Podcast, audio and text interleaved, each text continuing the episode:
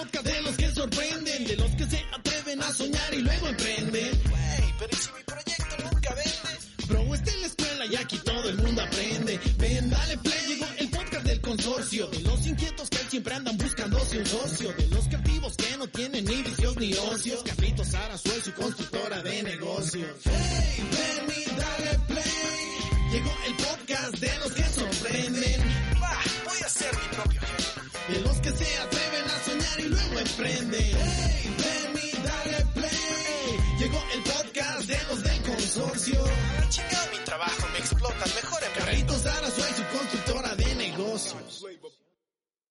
Constructores y constructoras, bienvenidos una semana más a este podcast que con el corazón en la mano se los digo, es mi pasión y yo espero llegue a ser mi trabajo de todos los días. Mi nombre es Carlos Arazúa y el día de hoy estoy grabando de manera extraordinaria, no contemplaba grabar este día. Sin embargo, cuando las oportunidades se presentan hay que tomarlas. Y tengo este, este, este momento de poder conocer a mi, a mi invitado, que hasta el momento llevamos casi una hora platicando y ha sido demasiado rico porque además compartimos algo que es profesión y, y, que me ha enseñado mucho en una hora y no quiero imaginarme que si lo mantengo en mi vida, todo lo que me puede enseñar. Él es Raúl Recendis, es arquitecto de profesión, sin embargo no se alejó tanto de la carrera y ahorita hace desarrollo inmobiliario es muy interesante porque verdaderamente es una persona que le apasiona lo que hace no por el dinero, sino por hacer completamente diferentes las cosas y sobre todo hacer que funcionen. Para quien no es arquitecto no tiene ni idea lo complicado que es encontrarse una persona que piense de esta manera. Eh, pues bien, eh, también quiero mencionarles que Luis, Luis González, lo pueden buscar así en redes sociales, está en la cámara y es un nuevo socio que está en el proyecto que nunca, nunca va a ser menos importante porque gracias a él también fue que se construyó Creativos, que ya murió, pero que muchos, más de 7000 personas que teníamos allí en, en Facebook, van a recordar. Pues primero quiero saludarte. ¿Cómo estás, Raúl? Muy bien, Carlos. Muchísimas gracias por la invitación. Pues vamos a tener una plática muy rica. Quédense completamente la hora. Y antes de, tengo esta esta pequeña transición de contarle a la gente datos completamente innecesarios que a mi sorpresa varias personas me han dicho, güey, esos datos sí están buenos, sobre el número que nos corresponde y esta ocasión es el número 29. Voy a empezar.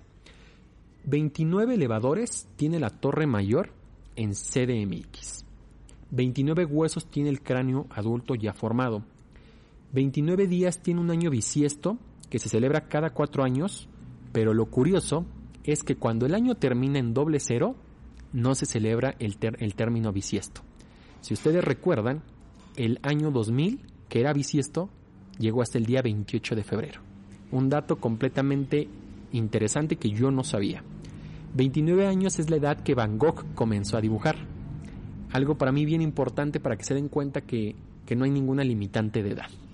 Y por último, 29 años son los que Stanley estuvo en el poder y que esperemos que Andrés Manuel no tenga la misma intención.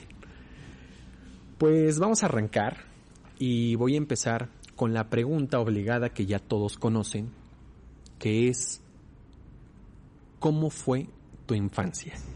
Ok. Mi infancia, mmm, después de, de, la pesadumbre de esta separación de mis padres, creo que fue una infancia donde tuve muchísimas personas a mi alrededor eh, que me llenaron de, mm, de confianza para creer en mí, de un buen futuro y sobre todo que me toleraron, porque creo que fui una persona bastante inquieta que nada más por las buenas calificaciones a veces y que me gustaba un poquito el deporte, eh, lo balanceaba para no ser una quizás persona etiquetada como, eh, no diría que persona de mal, pero sí persona que hacía demasiadas travesuras. ¿no? Yo creo que esto es muy necesario y lo platicaba justamente con Miguel en el capítulo anterior. Eh, la importancia de, hacer que los niños se desarrollen tal cual como son. Cuando de repente yo mi conferencia de mi primer negocio, les comento que, que mi primer motivación fue que me dijeran no lo hagas. Me topé en todas partes que me dijeran no te subas a las escaleras porque te vas a caer. Eh, no estudies arquitectura porque hay mucha competencia. Eh, no pongas negocios porque vas a fracasar.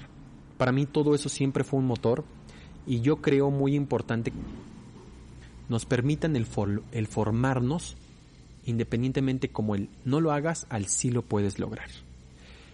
Eh, ahorita acabas de comentar que tu familia se separa. ¿Cómo es que tú resientes esto en tu vida personal? Creo que todo esta clase de cosas tiene un impacto muy fuerte. ¿Tú cómo lo resientes para después hoy ser la persona que eres y que creo que de cierta manera hay que agradecer que esto te ocurriera para que llegaras a este punto en la vida?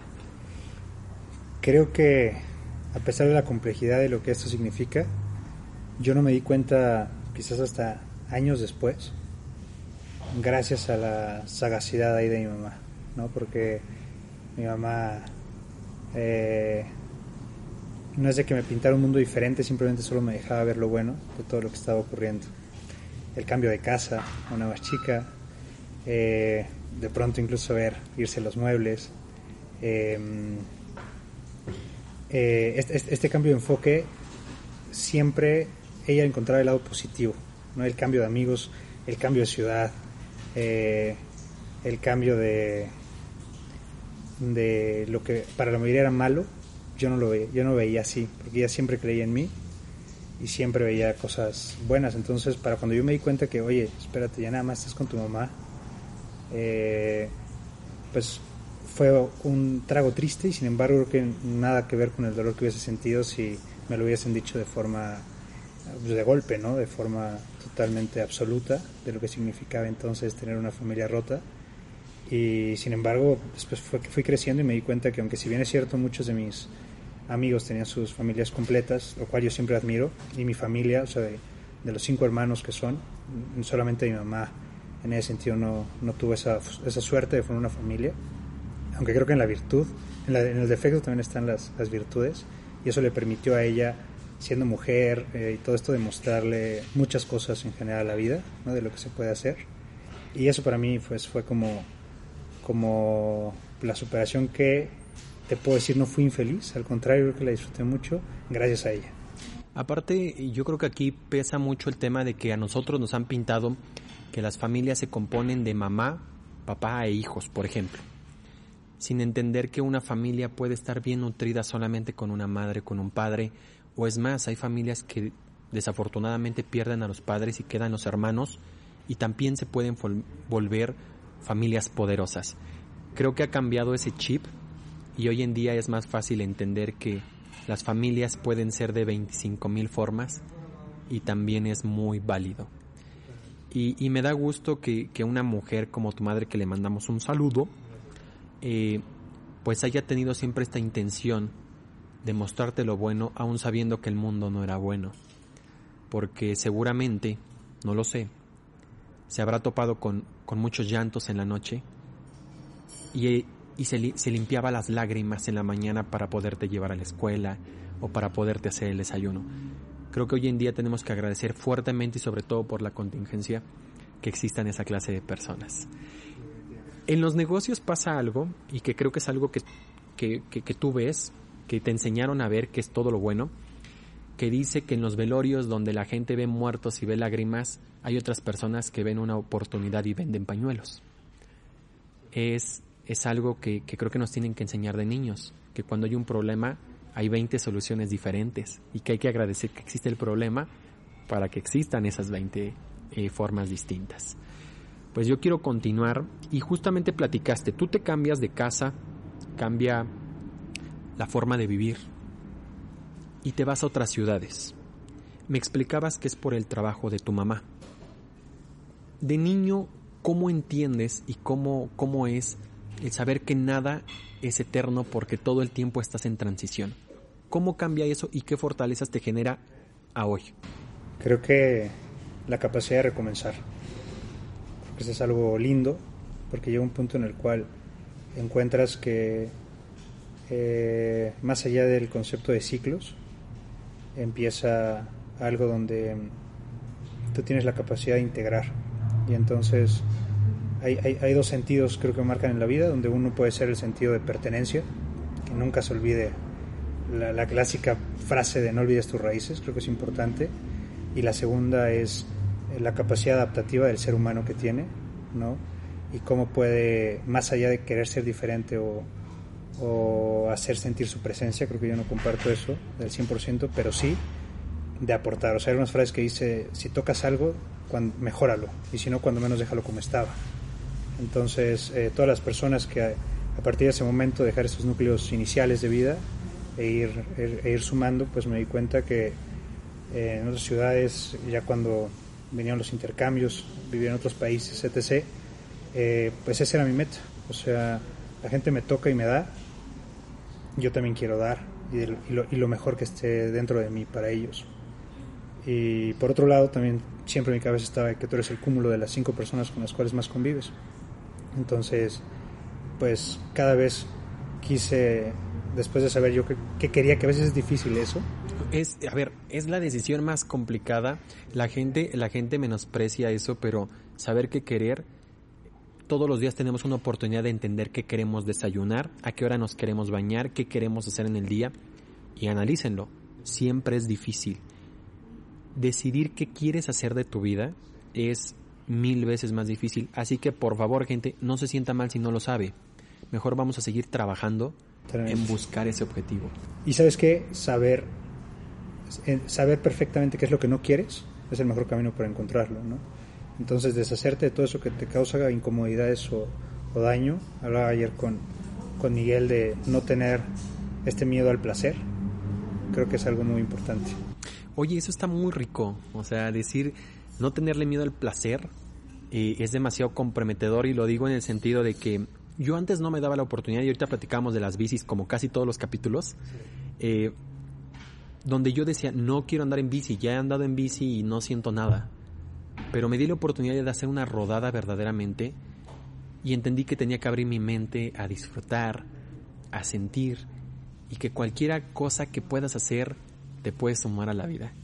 Si te invitan a correr, salte a correr. Si te invitan a andar en bici, salte a andar en bici. Si te invitan a hacer un negocio, inténtalo. Date esa oportunidad de disfrutarlo. Creo que, creo que eso es muy valioso.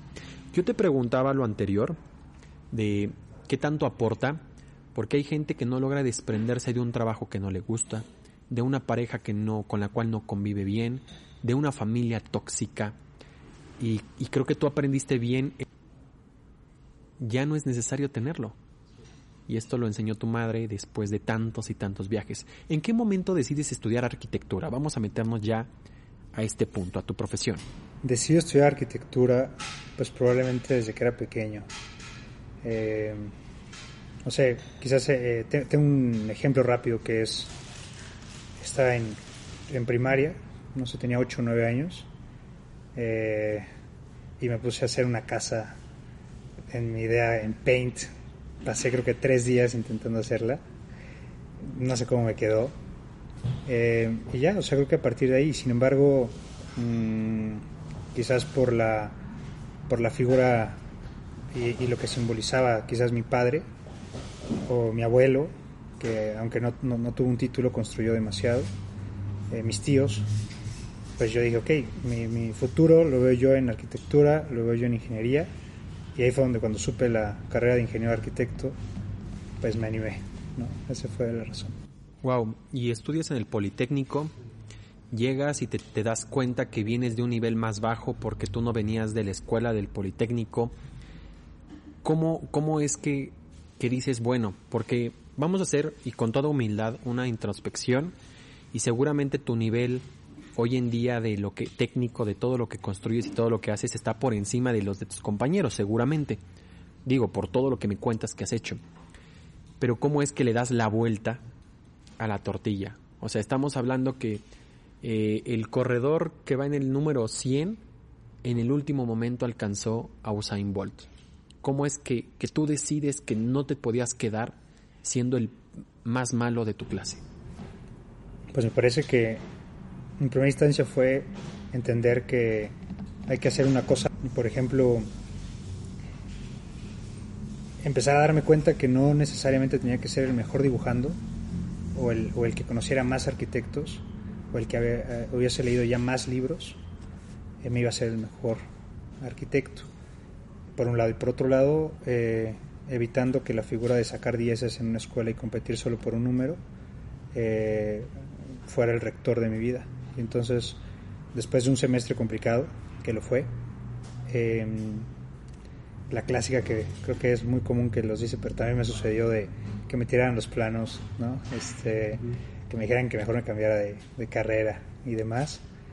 Eh, incluso abandonar ese confort de saber que en el peor de los escenarios de que yo de que yo eh, pues no, no, pudiera con el Politécnico, pues podía regresarme a Guadalajara o a Pachuca, que es donde pues mis padres o mi familia siempre han, siempre han estado.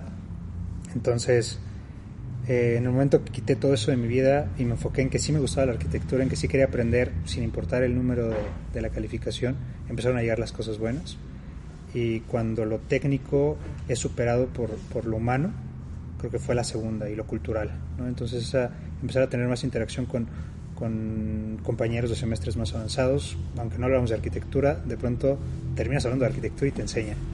El salirme de solamente el Politécnico es todo y empezar a convivir pues, en, ese, en ese espacio pues, con amigos del Ibero, de la Náhuac, del TEC, de UNAM, empezar a hacer concursos. Creo que ese fue el camino que, que me empezó a encontrar un sentido lindísimo donde las calificaciones llegaron pero totalmente por, por consecuencia, sin que fuese el principal objetivo. Y cuando nos me di cuenta ya era séptimo semestre. Yo por ahí tengo parte de mi filosofía y que estoy aplicando ahorita y me doy cuenta porque ahorita hay personas increíbles a mi alrededor y es trata de juntarte con gente que siempre sea mejor que tú. Eso es una realidad, siempre te aporta. Ser tú el peor, digámoslo, creo que siempre va a ser, tú vas a ser el más beneficiado. Y a mí, a mí hoy en día eso me funciona. Antes yo vivía con la bandera del ego en decir soy muy bueno en esto, pero la verdad es que no funciona y no sirve de nada. Entra en cabezas más altas que la tuya. Sin duda alguna, siempre, y yo se los dejo ahí porque verdaderamente sí funciona. Y, y también el otro punto donde, donde te dejas de preocupar por los números, ya sea en los billetes o en las calificaciones, y te, te empiezas a ocupar por lo que verdaderamente te gusta, por obligación, te va a traer consecuencias positivas a tu bolsillo y sobre todo a tu mente y a tu alma. Yo creo mucho eso y me voy a retroceder un poco porque me adelanté a la carrera. Eh, tú te vas con tu mamá y hay un momento de la vida donde la vida te presenta la oportunidad de ya no batallar más. algunos nos, nos pasa y llega una oportunidad donde dices, bien, en el tema económico ya no te vas a preocupar, en el tema ya no te vas a tener que preocupar, es más, si quieres decidir otro tipo de, universidad lo puedes hacer. Esto te, sucede y, y ¿por qué tú tomas la decisión de decir, no, quiero que el esfuerzo me cueste a mí, no lo quiero en las manos? Creo que más allá de atribuirlo a cualquier orgullo, es eh, una buena forma de, de honrar tanto a mi familia como a mi madre como a mí mismo, ¿no? Mis convicciones. Y entonces cambiar, hasta ahora, si hasta ahora me he dado cuenta que materialmente el dinero no significa todo para concebir el éxito y para alcanzar tus metas, ¿por qué ahora ceder ante ello? ¿no? Creo que fue eso el, el punto de inflexión en el cual me dije, voy a seguir adelante, voy a seguir como voy tomando partido de la mejor forma que, yo pueda hacer, con lo que tengo a mi alcance, y el sufrimiento deja, deja de ser sufrimiento, porque incluso eso lo disfrutas. Eh, y entonces estar más de 14 horas a veces, o hasta 20 horas, porque nos tocó en la escuela, o eh, haciendo un proyecto, trabajando algo, eh, y los demás divirtiéndose o viajando a otros países, otras ciudades, en muy buenas fiestas, etc., de pronto trae resultados, no sé si positivos y negativos, pero resultados que te hacen sentir bien, satisfecho y, enfocado en lo que realmente quieres. E, es que a mí me pasa algo por la mente y tiene que ver que tú pudiste haber justificado y decir, ya llevo muchos años sufriendo, creo que esta ya es mi, mi recompensa. O sea, hay una línea muy delgada entre que tu mente te traicione y te diga, toma la oportunidad, porque aparte nos han enseñado que las oportunidades llegan una vez y a ti no te traicionó la mente para decir, esta es tu oportunidad, ya llevas varios años sufriendo ya no sufras, ya batallaste, ya luchaste, tómalo. Creo que en la vida siempre se nos van a presentar este tipo de situaciones en todos los momentos y ahí es donde importa la frialdad de tu cabeza. Y voy a poner un ejemplo bien burdo. Te escribe un amigo o una amiga, porque los hombres no hacemos eso, te escribe una amiga invitándote a su casa, pero tú sabes que tienes novia o que tienes un compromiso. Tu mente podría justificar el estoy mal con ella, el no le voy a decir a nadie, el me lo merezco, el también lo ha hecho ella, no lo sé, de muchas maneras, pero ahí es donde se ve realmente cuáles son las decisiones que vas a tomar a lo largo de, de lo que te falta vivir. Y creo que esta primera decisión de decir no lo quiero en la mano es la que desencadena el que tú actualmente estés haciendo proyectos tan grandes a nivel república. Para quien no lo sabe, estamos hablando con Raúl, que es una persona que ha construido en muchas partes de la República, ha hecho edificios y como me contaba, ha llegado a estar o tener hasta 17 proyectos de arquitectura a la vez. Ha ganado concursos nacionales e internacionales. Esto quiere decir simplemente que estamos hablando con una persona que no ha dejado de picar piedra y que para colmo uno le pregunta ahorita y dice a mí me gustaría ser exitoso a los 28. Wow, se nota infinitamente que cada uno tenemos una definición diferente de, de, éxito, porque si tú crees que no lo has conseguido para muchos otros, tú llevas dos años teniéndolo. Pero bueno, quiero continuar Raúl porque se trata de ti y no de mí.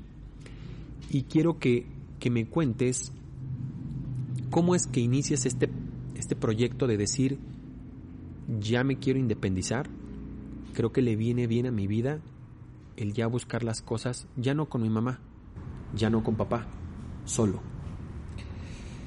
Pues mira, después de intentarlo con, con dos amigos de la escuela, perdón, desde tercer semestre, eh, llega la oportunidad en, en séptimo de estudiar en Europa. Hago un pequeño viaje familiar.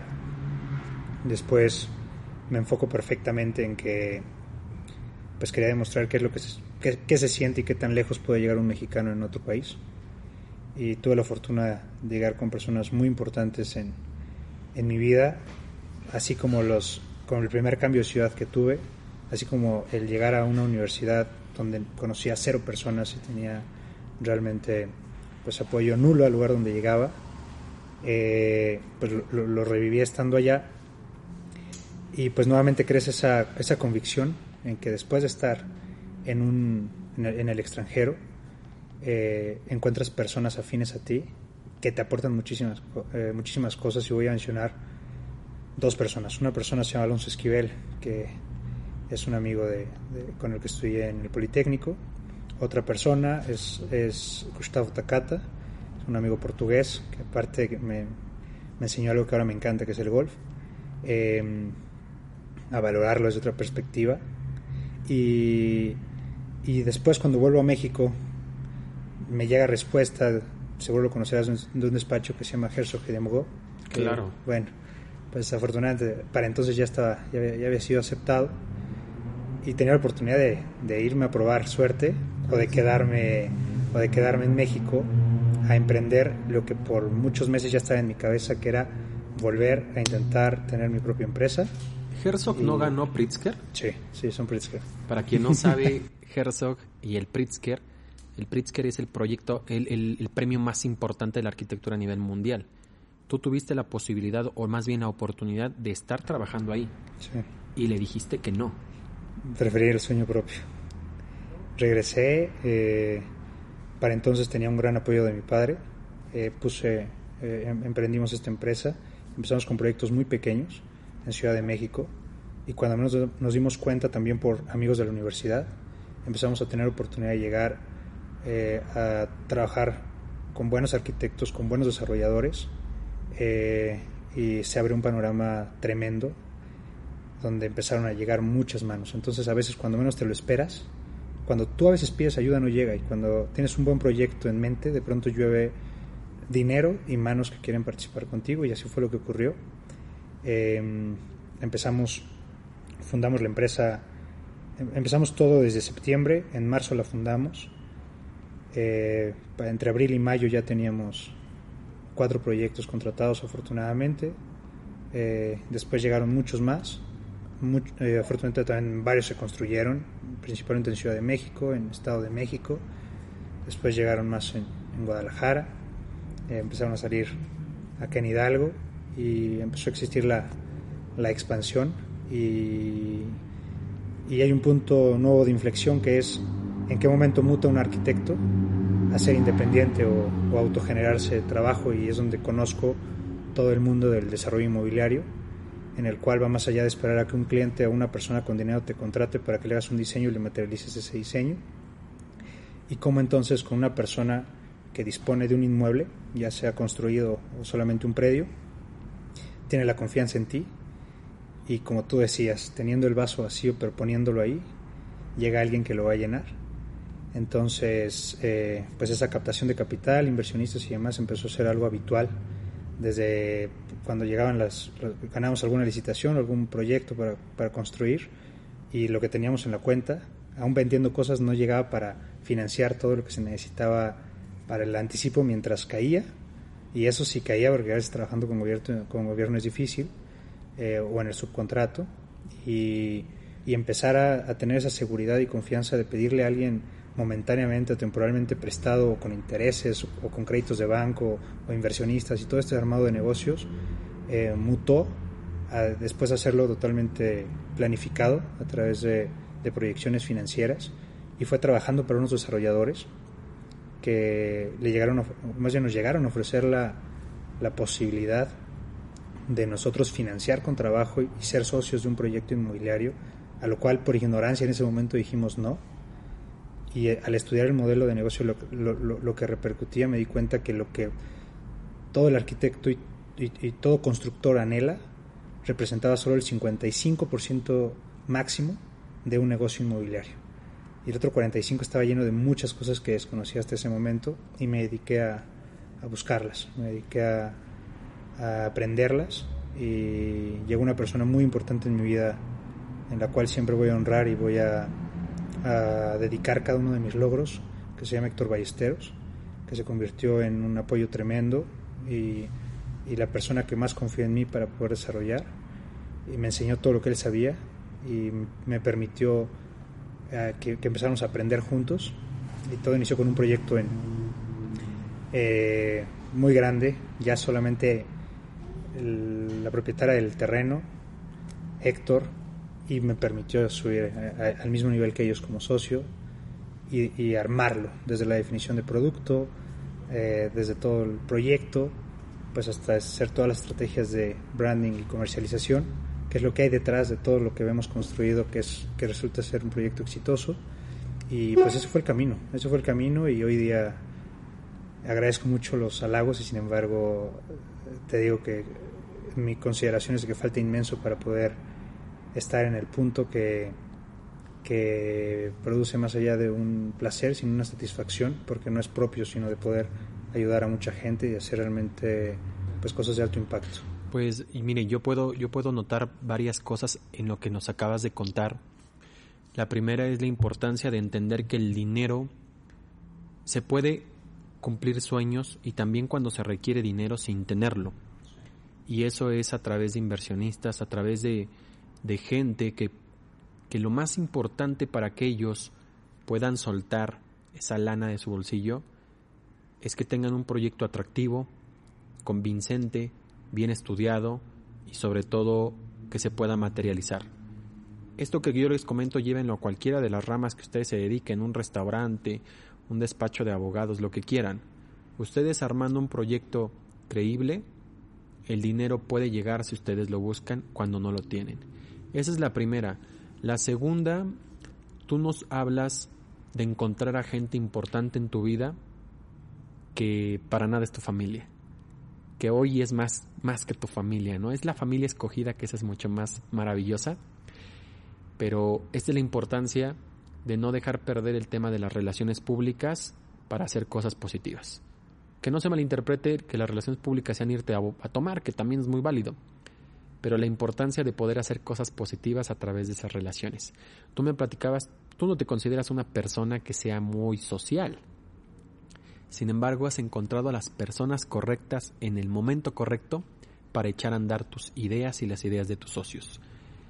E, e, ese es el valor de la relación pública. Y por último, y que ahorita justamente estabas mencionando que le dedicas tus, tus logros y tus éxitos a quien creyó ciegamente en ti, sin tenerte en los brazos como un padre, o sin ser el sobrino deseado o el primo amado, un, un completo desconocido antes de conocerse, la importancia de tener mentores, mentores de vida, mentores de educación, mentores de proyectos. Y yo se los comento porque si hoy no tienen un mentor, no esperen un día más a acercarse a esa persona que admiran, que posiblemente los pueda acoger y puedan acoger y puedan crecer muchísimo. Quiero dejar estas tres cosas en especial, que son tres cosas que tú bien me comentabas, te han hecho crecer mucho y, que también quiero que continuemos con esta plática. Tú, tú construyes este, este despacho, esta constructora, pero me platicabas antes que tu primer, tu primer despacho se fue a la quiebra. ¿Cómo es que un proyecto que iba tan bien se cayó? Podría atribuirlo a la inexperiencia, pero creo que va más allá. Y fue en gran medida el no entender la importancia de la evaluación de riesgos. La evaluación de riesgos antes de, decir que sí, porque te puedo decir que falló cuando más oportunidades y más prospecciones de negocio teníamos. Eh, que, conjugó muchos proveedores que no pagaron, eh, perdón, muchos clientes que no pagaron, algunos proveedores que nos quedaron mal, entonces repercutía un doble gasto eh, falta de rendimiento por algunas atenciones mm, y también, sin hablar de más, creo que la importancia de una administración consciente. Eh, no, no, diría de saber cuándo parar, pero llega un momento en el cual eh, si tú metes cinco pesos, pues quizás no es tan lastimoso tomar una decisión rápida y una evaluación fundamental porque son cinco pesos que sabes que continuamente los vas a poder estar generando. Si una vez no funciona, al día siguiente ya no, no tuvo un gran impacto. Pero cuando entonces eh, te empiezas a acostumbrar a invertir 100 veces esa cantidad inicial eh, y, lo sigues tomando de la misma forma como cuando era una inversión pequeña, sin una metodología correcta, pues empiezan a haber este tipo de, situaciones. Fue la primera. Y la segunda quizás el, no ser tan frío como tú comentas en el tema, ni siquiera es financiero, sino en el tema de percepción, porque en ocasiones tú ves un, tú ves un escenario con tal de que tu sueño se lleve a cabo, tú siempre ves lo bueno de las cosas. Y llega un punto en la vida en la cual creo que te tienes que dar cuenta que tienes que estar más preparado para lo malo que para lo bueno y, es, y vuelvo al tema del, del miedo al placer, ¿no? Llega un punto en el cual, con tal de tener trabajo, lo puedes ofrecer barato, o más allá de barato, puedes dar, eh, dar a ganar demasiado del otro lado y tú esperas menos. Entonces fue, fue una suma de todo lo que te estoy platicando. Exactamente no te puedo decir qué, o quizás no lo quiero decir, pero el cúmulo de, de, estas malas decisiones llevan a, a, un proyecto de quiebra y ahora, la verdad es que con, menos vergüenza lo digo, ¿no? Porque después de leer muchas cosas me doy cuenta que el 30% de las empresas exitosas que han habido a lo largo de la historia han sido rescatadas. Entonces, aunque en, este momento mi, principal meta no es rescatar esa empresa, sé que ahí está y en algún momento puede volver a emerger mucho más fuerte que antes. Y con ese nombre o con otro, ¿sabes? Y dedicándose a ese giro, pero con una especialización más fuerte. Y la segunda, además de este cúmulo de lo que te decía, fue el no explorar una verdadera propuesta de valor, que es exactamente lo que hoy día es mi mayor meta. Eh, que en cada proyecto que haga generar eh, proyectos y propuestas de alto valor. ¿Qué sucedía antes? Que la única meta de tener una empresa era generar dinero. Y llega un momento en el cual entras en la convicción que va más allá de solo generar dinero, sino es generar oportunidades eh, generar impacto y el dinero no necesariamente se traduce en, en, eso, se traduce en negocio, porque eso es un buen negocio, pero una buena empresa va más allá que solamente tener grandes utilidades y creo que eso es lo que actualmente en mi vida quiero, quiero empezar a formar y, en esos proyectos que ahora hablas eh, considero que lo estamos haciendo correctamente. Wow, pues eh, yo también quiero hablar un poquito de esos de eso que dijiste, por lo cual consideras si es que fue cierto, porque obviamente nunca vas a saber cuál fue la razón real, sino que se queda en la percepción. Sí. Y la primera que mencionabas eh, era el tema de, de, que cuando tienes 5 pesos y ya después manejas 50, crees, o más bien tu mente empieza a manejarlos de la misma manera como cuando eran 5. Yo platiqué una ocasión con una persona que es inversionista en Netflix, que me acerqué a él porque quería aprender y entender eso, pero que verdaderamente es inversionista. No entendamos que ocupa dos sencillas aplicaciones y se va a hacer rico de la noche a la mañana. No, es una persona que me explicó que, que es un put y que es un in y que es todo este tema de entender que él va a conseguir este, tema dentro de 20 años, cuando pueda sacar el dinero, porque ya lo logró y que no se pone a reclutar gente. Quiero dejar esa parte clara. Esta persona me explicó y me dijo, uno de los ejercicios para poder saber si vas a ser una persona buena para la inversión es ve a un casino. Ve a un casino con X cantidad de dinero, pongo el ejemplo 100 pesos, y entiende que vas a ir a jugar 10 veces, 10 pesos en cada uno. Si tú regresas sin un peso o con 150 pero solo jugaste 10 juegos, eres una persona preparada para las inversiones. ¿Por qué? porque no te juegan mal tus emociones. ¿Qué pasa cuando ganamos? Empezamos a meter más dinero.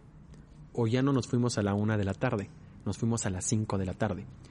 Era un, ejercicio muy interesante y me dijo que realmente ahí te podías dar cuenta si, ibas a armarla.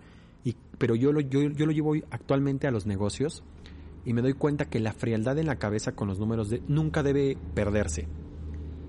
Entender que un peso vale un peso y un millón de pesos es un millón de veces ese peso con el que comenzaste. Eso es lo primero que les quiero platicar porque de repente pavoneamos diciendo ya no me manejo por 100 o por mil pesos, ya son 100 mil. Así como llegan se pueden ir cuando no lo comprendes.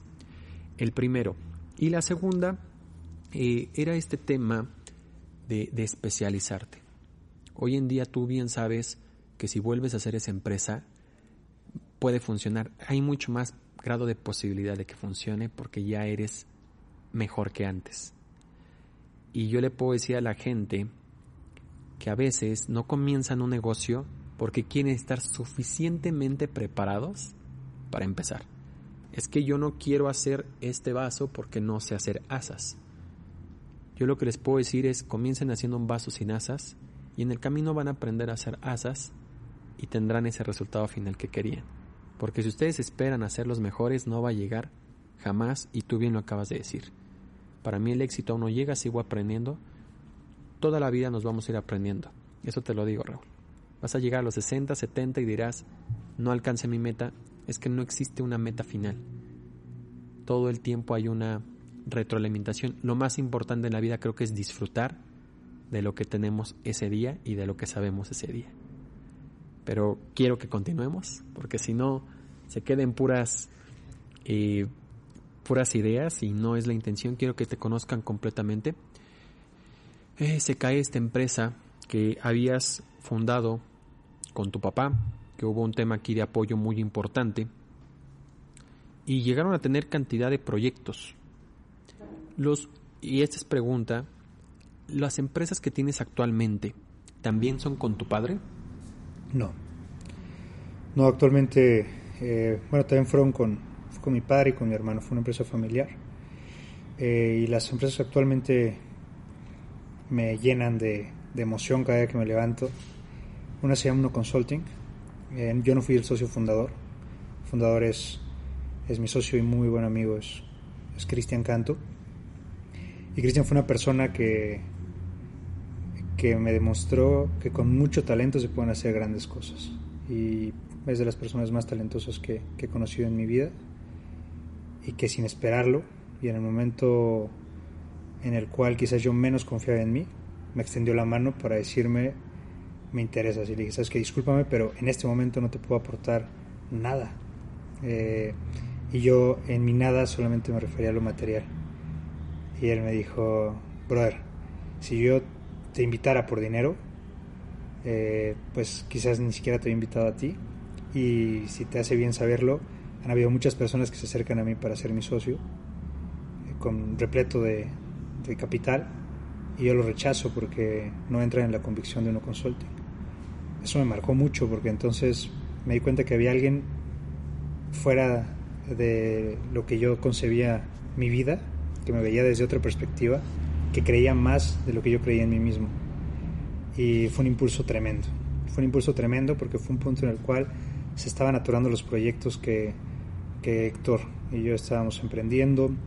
Eh, me seguían agobiando todos los problemas del, del, del, hundimiento de esta empresa que te platico, incluso temas familiares, eh, un, un, un, sinfín de cosas donde aquí quiero hacer una gran mención, que tuve un tremendo colchón con mi familia, principalmente mi familia materna, con mi novia y con amigos como, como Miguel y, como Manolo, porque mm, pues fueron personas que pues simplemente solamente estaban y, y, yo no necesitaba más que que estuvieran, no necesitaba que me dijeran nada, solo que estuvieran, porque no sabes la cantidad de personas que desaparecieron de mi vida una vez que se acabó el éxito material, desaparecieron muchísimas, eh, amigos de mucho tiempo, eh, socios, eh, personas que pensaba que daban la vida por mí, y sin embargo son cosas que suceden, ¿no? y, fue un buen golpe de vida.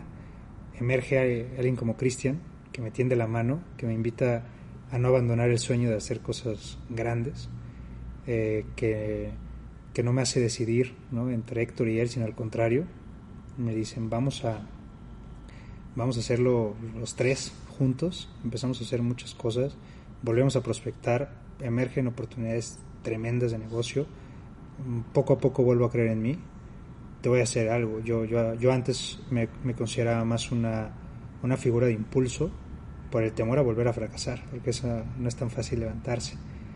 Y una serie de terapias ayudaron también de las pláticas con las personas que te digo. Eh, un tío en especial que, sin importar la hora, si yo le llamaba a la una de la mañana, iba por mí, ¿sabes? Y me escuchaba.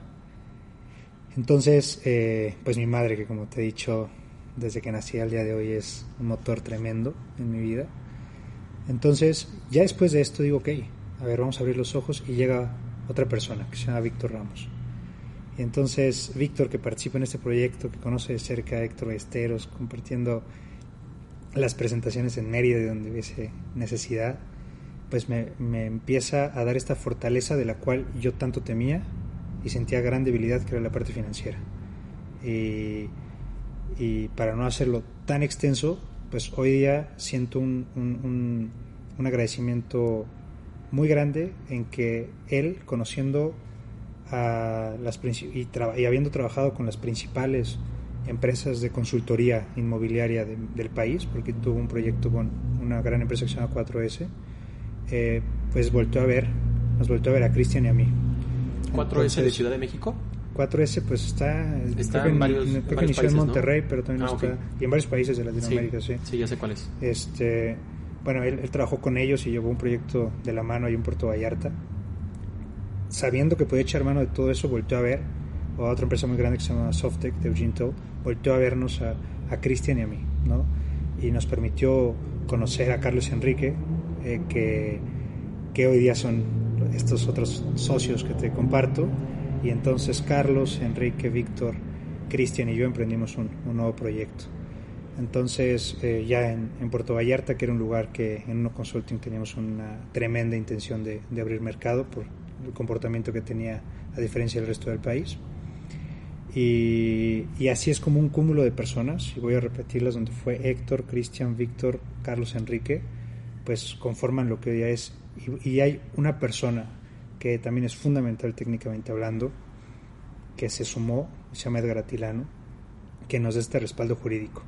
Entonces me di cuenta que en el conocimiento, sin un peso, porque no te he hablado de un peso, solamente talento sumado, eh, empiezan a llegar personas a tu vida que todo lo que tú te sientes frágil, llegan para, para contribuirlo y para llegar a un punto de, de control y de establecimiento donde mucha gente ahora nos dice, ¿sabes qué? Traen un Ferrari, lástima que todavía no están saliendo a, a las pistas grandes. Y yo confío que no, no, no sé si falte mucho o poco, porque eso es relativo, pero considero que cada vez que tengamos una oportunidad y llegue el momento, pues vamos a poder ir detonando grandes cosas. Entonces, pues para mí es una confianza tremenda tener ese respaldo y así es como mutó esta empresa fracasada con una gran oportunidad que hoy da para hacer cosas que te puedo asegurar que me gustan más de lo que hacía hace tres o cuatro años. Wow, pues quiero compartirte también. Eh, estaba haciendo un poco de contenido para, para la gente que me sigue y decidí poner Netflix. Y vi una, un pequeño documental de bicis, porque moda, y me metí. Y dejé de hacer lo que estaba haciendo cuando me tocó la historia de un tipo que es mundial y es muy bueno, que dice que le agradece a la vida porque conoció todo el mundo gracias al deporte y que en una carrera en especial, en descenso, se lastimó las piernas y estuvo cuatro años fuera. Platica y se parece mucho a lo que dices porque toda la gente se va cuando el éxito ya no existe. Todos. Y su primera actitud que tomó fue vender todas sus bicis, porque las odiaba. Pero en ese proceso siempre tuvo un amigo que lo iba a visitar desde que se lastimó, sus terapias, y cuando ya podía caminar un poco, porque logró caminar hasta la fecha, camina pero con bastón. Y él lo alentó a volverse a comprar una bici y a volverla a tomar y a subirse y lo que le dijo fue el día que tú decidas volver a subirte una bici quiero que sea conmigo. Lo volvieron a hacer y parte del último video es como se quita el bastón o avienta el bastón, se sube a la bici y le pega durísimo todavía, muy duro. Y, y me sorprende porque, porque lo platica y dice, la bicicleta me, me dio todo en la vida y estuvo a punto de quitármela. Sin embargo, hoy entiendo que cuando tuve momentos difíciles, la mejor forma de superarlo es saber que hay personas que le están pasando peor que yo y que quisieran estar en mi lugar. Y esa clase de cosas a mí no se me olvidan y desafortunada o afortunadamente yo no me he encontrado ahorita en alguna situación complicada, pero si llegara a sucederme, me voy a acordar de ti y me voy a acordar de todas esas pequeñas experiencias que he ido teniendo de gente ajena que me ha enseñado de cómo tomar la vida. Pues ya prácticamente para que sean las últimas preguntas y nos metamos un poquito con el tema técnico, eh, no de que les contemos qué es arquitectura, pero sí que, que sepan un poco más de cómo es que vas creciendo. Tú vuelves a renacer en el tema de, de hacer este proyecto de la inmobiliaria y cómo es que nace hacer oficinas regionales. Estamos hablando de que el proyecto crezca a nivel nacional y hoy en día hay Querétaro, Tijuana, Guadalajara, que es la sede donde tú estás. Pero ¿cómo es que de repente tomas la decisión de crecer de esta manera? Pues mira, en ese sentido, gran parte fue gracias a Cristian, porque existe una metodología previa. Eh, él confía y cree mucho en las alianzas estratégicas y cómo poder controlar el norte pues, con sede en Hermosillo, cómo poder eh, controlar el Bajío, que es un, un, hueco enorme que había, pues ahí fue donde yo me sumé, desde Guadalajara. Eh, el centro del país, no necesariamente Ciudad de México, llegó Querétaro, y el sureste, Cristian, ¿no? Y entonces eh, muchos proyectos fracasan porque se, se carece de una conceptualización y de un buen entendimiento del mercado. Muchos pensamos que por percepción o corazonada, como algunos dicen, si tenemos un terreno en la esquina, ah, unos departamentos, ahí va a quedar muy bien. O no unas oficinas, o no, pero no deja de ser percepción. Y entonces uno consulta y empieza a ver algo que es un algoritmo de data science en el cual podemos definir exactamente qué es el mejor producto inmobiliario que puede tener un éxito comercial en ese lugar. Y no solo eso, sino que va a potenciar la zona. El potenciar la zona es económica, social, cultural y en, materia de seguridad e higiene. Dejar de tener calles sucias, dejar, eh, empezar a tener vigilancia con otro tipo de, de mercado que atienda el local, pero también empieza a atraer, un mercado fuera de este rango de un kilómetro y medio a cinco kilómetros que muchos hacen. Entonces, eh, estas cosas van mutando a proyectos cada vez más grandes. Entonces, ¿cómo podemos hacer? Y ahí emerge, por ejemplo, el turismo médico. ¿Cómo podemos hacer para que gente de otros países vengan a atenderse aquí ante un escenario global que ya no pueden pagar un seguro médico carísimo en, Estados Unidos, por ejemplo? Y entonces vienen les sale más barato el vuelo, con vacaciones incluidas y con toda la familia para atenderse de una enfermedad que tienen. Y pues eso, eso fue producto, pero el, el tema de oficinas regionales como tal no, no me lo puedo atribuir, sino fue producto de la invitación que, que Cristian me hizo, que él ya había iniciado para poder controlar todo el país. Wow, qué maravilloso. Y quiero ya, ya no iba a hacer preguntas, pero no me importa, es mi podcast y yo puedo hacer lo que yo quiera. pero, pero quiero justamente adentrarme un poco a eso. Yo soy arquitecto y debería de saber un poco más de todas las ramas que implican ser arquitecto. Sin embargo, me sorprende mucho cómo de repente me hablas de este tema de descanso y de hospitales y cómo lo ven como un área de oportunidad para generar negocio. Eh, cuéntame, ¿cuáles han sido los proyectos que más te han impactado personalmente eh, que, que ahorita podamos escuchar y que nos puedan sumar? Proyectos impactado, mira, hubo, un hubo un edificio em, en Estado de México, en Huixquilucan, en la Herradura, que me impactó en el entendimiento, lo que te decía, de cómo para lo que estudiamos en una profesión de arquitectura solo representa el 55% del valor real o el valor final de ese proyecto. Eh, ese fue el proyecto que más me marcó y toda la importancia de 0 a 100 que involucra la toma de decisiones constantes y la nobleza del desarrollo inmobiliario, porque a veces tú das un presupuesto en cuestión de arquitectura y a reserva de una serie de aprobaciones por, por conceptos extraordinarios, puedes recuperarte. Estoy hablando quizás un poco técnico, pero es algo así como tú pediste 100 pesos, te terminaste gastando 95 eh, y necesitas subirle a 115 para que tengas un poco de utilidad y recuperación de lo invertido. Bueno, en el desarrollo inmobiliario no dependes de eso, no dependes de un cliente más que dependes de muchos, que es tu mercado. ¿Quién te va a comprar o quién te va a rentar? Y, esas variables que existen, pues me hicieron confiar en que no era una mala idea apostar. Yo no te podría decir que ese fue el primero. El segundo fue un impacto que tuve después de haberlo ganado, años después, que fue un hospital regenerativo, un concurso internacional. Y ahí fue el darme cuenta la importancia de generar proyectos idealizados o materializados que tuvieran un impacto social y económico, porque entonces te permitía llegar a, personas que jamás pensaste. Entonces, cuando llegamos a eso, pues estaban todo el gobierno, gobernador y, personas importantes de, Quintana Roo, porque era donde lo emplazábamos, lo emplazábamos en Cancún, eh, pues muy eh, grandes arquitectos, periodistas, o sea, hoy, hoy día...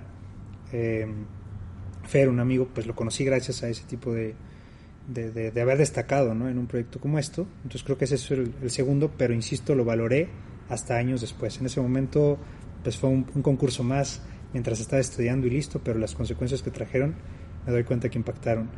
Y el tercero es algo muy pequeño, pero es como cuando tú te sientes más abajo, así como Chris me extendió la mano, eh, estuvieron voy a nombrar a dos personas que hicieron exactamente lo mismo. Uno, mi roomie y uno de mis mejores amigos, se llama Rodrigo, que me extendió la mano y fue la primera persona que me dijo, diseñame algo. Diseñame algo sobre mi hermano y, fue esta, este, este, este, primer, este, creer en una persona sin saber exactamente qué puede hacer. Y replico este mismo tema con mis tíos, ¿no? Eh, quiebra la empresa, mm, mis tíos me invitan a venir a Pachuca, y me dan la oportunidad de construir aquí cuando nadie creía en mí, de materializar cosas, cuando yo ya estaba acostumbrado a todo delegarlo a los arquitectos que habían en la oficina y pues mi, mi, mi, mi, función era más de supervisión, entonces el volver a agarrar un lápiz, el volver a agarrar la computadora, el volver a hacer todo eso, eh, me involucró el darme cuenta que aún en el peor de los escenarios para volver a comenzar, tú tienes que saber que tienes la capacidad de hacerlo solo, porque para que alguien cree en ti, tú primero tienes que creer en ti mismo, ¿no? Entonces, el haber iniciado y el haber hecho de cero a 100 un proyecto con ayuda de nadie, porque incluso pidiéndola no llegaba, o sea, pidiéndola con los arquitectos que yo tenía, eh, y que hubiese habido un cliente, un enlace, que en este caso fueron mis tíos, y una serie de apoyo, eh, para mí fue, fue algo que impactó demasiado y me, me recobró esa confianza para seguir adelante. Qué increíble y, y, esa parte de valorar hasta, hasta los pequeños momentos, que a final de cuentas esos pequeños momentos son los que te catapultan a las grandes oportunidades. Yo lo veo igual que tú y, y la verdad es que podremos pasarnos otra hora completita platicando de lo que has hecho, de todos los proyectos que has intentado, de los concursos que has ganado, de meterte en materia internacional para, para participar, de ganar. Podemos hablar infinidad de cosas de tus logros, Raúl. Pero yo creo que las personas nos definen más nuestros fracasos y nuestras historias.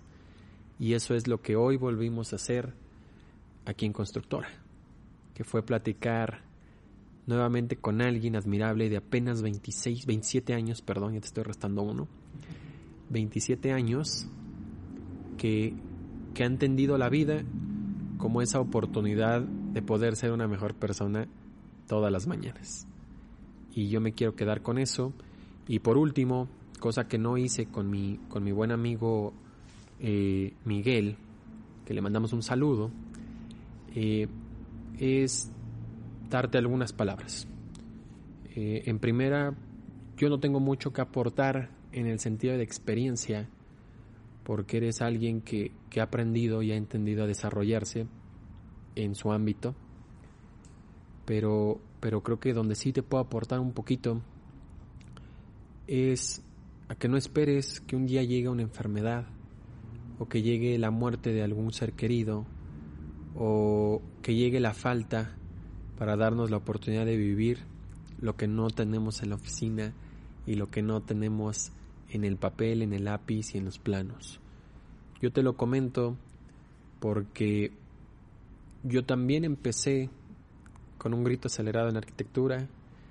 Abrí con mi mejor amigo y otra persona un despacho en zona plateada y queríamos darle con todo hasta que me detectaron síndrome de burnout, que es una enfermedad que poco a poco te va degenerando los órganos y que yo ya no estaba muy bien.